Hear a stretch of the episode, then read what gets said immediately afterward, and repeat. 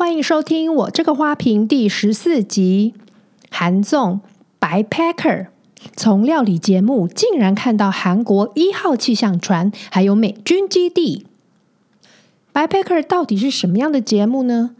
原本以为是只要有这个背包，哪里都可以做菜。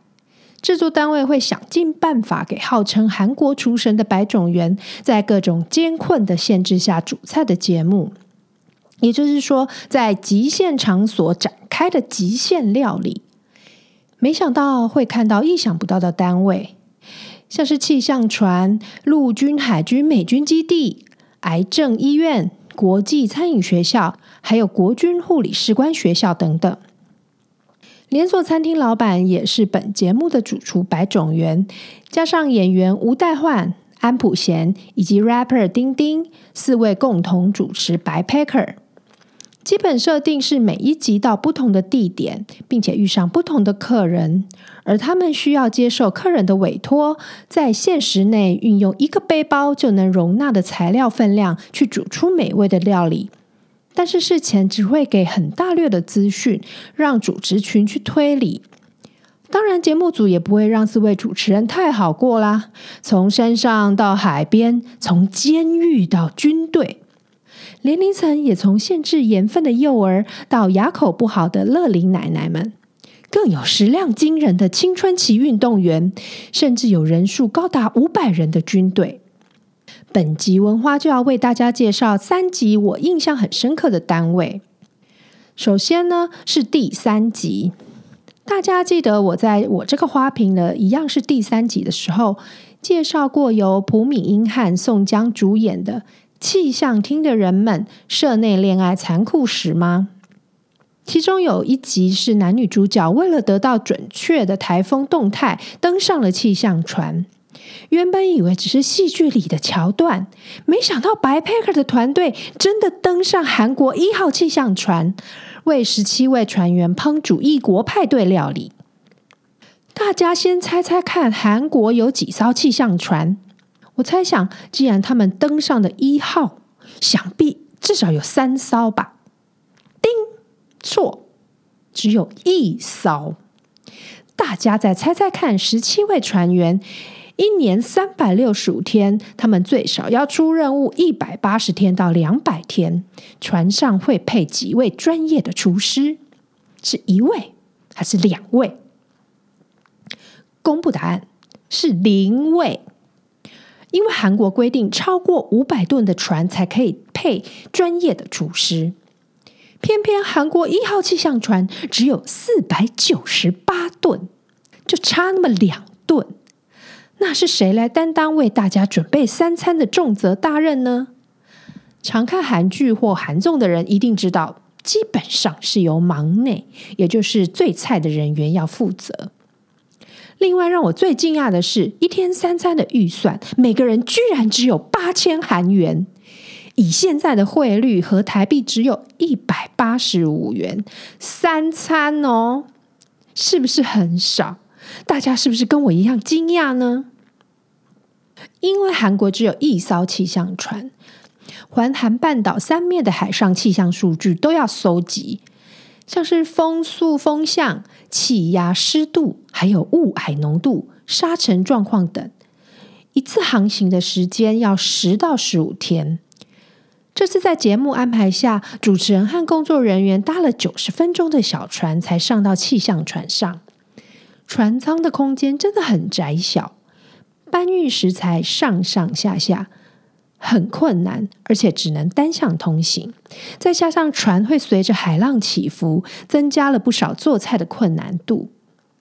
好玩的是，因为在气象船的委托人有事先透露 “party” 这个关键字，丁丁准备巧克力喷泉要当做甜点。那吃饭的场地呢，也特别移到甲板上。安普贤还特地布置了一番。没想到风太大了。没想到把机器打开就马上去忙别的的丁丁，海上的风大到把融化的巧克力吹出机器，只能作罢。没经历过，真的没有想到会有这样的情况。透过像白 Packer 还有韩剧气象厅的人们这样轻松的节目，得到一些气象的科普知识，也是很有意思。希望台湾未来可以有类似的节目。那文化也查了一下，台湾好像没有专门的气象船，只有研究海洋的船。如果知道有气象船的朋友，欢迎私讯给我哦。那接着是第八还有第九集，最近新闻里会有报道美韩联合军演，没想到可以在综艺节目里面看到位于韩国京畿道的汉弗莱美军基地吧？大家猜猜它的面积有多大呢？总共有二十六公顷这么大。我计算了一下，大约是台北市的松山、信义、大安、中正四个区的总和。从节目里看到基地里面有美国在各地常见的 mall，一模模一样样的搬过去，里面有商场、保龄球馆，跟美国同步上映的电影院，还有各种知名连锁餐厅，像 Popeyes、Philip Steaks、Arby's 都有，还有像那个 Panda China，就是卖那种美式中餐的都有。你就想象啊，是在韩国开了一家直营店，所有的食材酱料都是从美国运送过去的哦，而且整个营区使用的货币是美金，全部都是美金来计价，还有给眷属小孩上学的学校、公园、水上乐园，甚至还有营区专用的计程车，涂装跟一般计程车完全不一样。美军基地里面的美国食物多过韩国食物，本集的委托人就希望能为五百位官兵准备韩食，从来没有想过要准备这么多人份四道菜的食材数量，料理工具有多么的大。透过白 Packer 才看到，哇，真的有很大很专业的汤锅、炒锅，可是不是全自动的哦，还是需要人在旁边一直翻炒，一直翻炒。非常的耗体力，唯一看起来可以节省时间的啊，就是大型的切菜机器，像高丽菜啊、红萝卜、洋葱都可以换那个刀片，快速的成为厨师们想要的大小或形状。那营区里也有韩国的义务军人进去受训，是不知道他们是怎么选的。这一集里面有一位来宾正在汉弗莱营当兵的演艺人员，他的英文说得很好，也许要通过什么英语检定的考试才可以去美军基地受训。真的是没有想到，看综艺节目也可以看到美军基地的一部分，也算是额外的收获。再来呢，是第十七集，这一集也是很特别，是韩国国际餐饮高中的学生家长写信给节目。希望白 Packer 可以为学生们煮中日西式三种不同的菜色，让所有住宿生可以吃到非日常的料理。透过节目呢，看到这个韩国国际餐饮中学的实习环境非常的宽敞明亮，工具也都非常专业，而且只收男生，规定要住校，培育韩中日西餐厨师，还有面包糕点师、咖啡师等等。很有趣的是，白种元虽然在其他节目里面常常都是担任老师的角色，但遇上这些对餐饮很有兴趣的学生，他就强调自己是餐饮业的经营者、企业家，也对这次的挑战感到比较有压力。毕竟面对的都是吃货啊，需要特别绷紧神经。出乎我意料是，白种元选的中式料理，大家猜猜看是什么？没想到是台湾的卤肉饭，但是它加的不是红葱头，而是洋葱哦。油油亮亮的肥肉搭配带点嚼劲的瘦肉，酱香四溢，深受学生好评。也加了不少的糖啦。我在想啊，在台湾有哪一家卤肉饭会加洋葱呢？大家有吃过吗？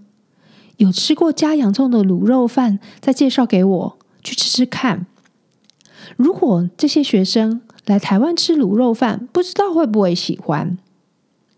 那有一位在台湾发展的韩国 YouTuber 金针菇，他非常喜欢鸡卤饭，有一次他去瑞士玩，回到台湾就一直想要吃鸡卤饭。不知道金针菇会不会喜欢白种元煮的卤肉饭哦？哼哼，希望有机会他可以吃吃看。那这一集的最后有一个特别的桥段，安排学生问白种元问题。学生问了关于开发菜色的问题，白种元的回答真的出乎我的意料。他先问学生：做很多食物好，还是吃很多食物好？我会说吃很多食物比较好。那更好的是什么呢？就是用眼睛品尝食物。问我怎么研究的话，就是一直研究餐厅，一直找美食部落客。YouTube 里面关于那家餐厅的介绍，他们都很会描述，也很会拍照。要看着那些来研究，想象做出那道菜的味道，摆盘，然后在没有食谱的情况下试做。当我觉得嗯，应该很像了，再去那家餐厅吃吃看，会发现，哎，食品其实没有那么好啊，就因此增加了自信。有的时候会回想。为什么这些食记会那样描述呢？如何做出那样的色泽？必须一直思考，做出自己的东西。他还举例，有一次到一家餐厅吃饭，老板说是吃过白种园的餐厅后，再加上自己的味道。白种园就把这道别人改过也很好吃的菜再拿回来研究，再增加其他的创意。他还鼓励学生要去想象未来的餐饮业会如何的发展。人口数毕竟有限，那有没有可能让所有的人每天三餐都在同一家餐厅吃饭？餐与餐中间如果再加上点心，变成午餐呢？每天他都花三个小时以上在网络里走遍世界研究菜色，要学生们乐在其中，不要把食物想成生活或达成人生目标的工具，要喜欢它，也要享受它。真的是很有意思的一段 Q&A。成功人士果然想的不一样，努力只是最基本的自我要求啊。白 Packer 总共有二十集，不知道会不会有第二季？大家如果对这个节目的幕后花絮有兴趣的话，可以到 YouTube 搜寻蘑菇食堂，有一段访问李亨玉 PD，谈到白老师的菜到底好不好吃，主持人是如何挑选的，主持人之间会不会吵架？这些单位是怎么找来的？等等有趣的问题。我最喜欢李 PD 制作这个节目的初衷。他常看到白种元在其他的节目里，经常以老师的角色教导其他人，但他觉得白老师在厨房里做料理的时候最帅气，所以他要把白老师送进厨房。出差地必须是超出想象的地方，也是人们可以受到鼓舞的地方。我觉得李于亨 PD 成功了，在每一集的节目里，每一位客人都是团体一起用餐，可以在平凡的日常里面送进特别的一餐，一定会是美好的回忆。身为观众的我，也因此看到综艺节目可以去到许多意想不到的场所做菜。一位监狱的值班教官就跟节目回馈说，原本他不敢跟年纪还小的孩子说自己是在监狱担任管理犯人的工作，因为电影和戏剧中的狱卒都被塑造成坏人，不是收受贿赂，就是当坏人的打手。这个是我自己加的啦。直到这个节目播出之后，孩子看到爸爸的工作原来是那么的重要，这位爸爸也因此得到孩子的支持。这个节目好看，就在设定时的初衷就决定了它的温度。不止在看一个刁难主持人的旅游烹饪节目，还可以看到各种不同的职业和各种温暖的人生故事。在疫情期间，真的可以抚慰人心。如果大家吃饭时有看电视的习惯，很推荐看白 Packer 哦。本集相应的食物想呼应白种元的加洋葱卤肉饭。介绍给大家最近吃的一家刚开不久的餐厅，G U B A M I Social S O C I A L。店员是说，是古巴米台语的古巴米，把它变成英文叫做 G U B A M I，后面再加一个社会 Social。那它的臭豆腐可以说是升级版的台湾夜市小吃。他们家的臭豆腐端上来的时候，就可以闻到臭豆腐的独特臭味。裹上粗粒的炸粉，三角形的臭豆腐上面铺了厚厚的酸菜丝，酸菜丝上面还放了一点小豆芽配色，还有一株有点可疑的迷迭香。旁边还有放上一半莱姆，炸工很好，拌着酸菜、小豆芽，淋上一些莱姆汁，吃起来很香很酥脆。不过可能是年纪比较大了，对于改良式的传统菜色比较不能接受，还是偏好用好的食材做的传统口味。那天我们点了七八道菜，还是推荐这道比较接近传统味道的臭豆腐，大家可以去试试看。食材都很好，摆盘也很美，或许你们的接受度会比我高哦。花瓶新闻。宋仲基主演的《财阀家的小儿子》已经在十一月十八号晚间十一点十五分开始在 Friday 影音独家播出，一周更新三集，五六日各更新一集。这部在年底众所瞩目的奇幻复仇剧，在韩国是 JTBC 和 Netflix 上面播出，在台湾没想到是 Friday 影音拿到独家的播映权。今天我来录音室录音，就是十一月十八号。等一下录完音，就要全心期待宋仲基的到来了。大家都要看哦。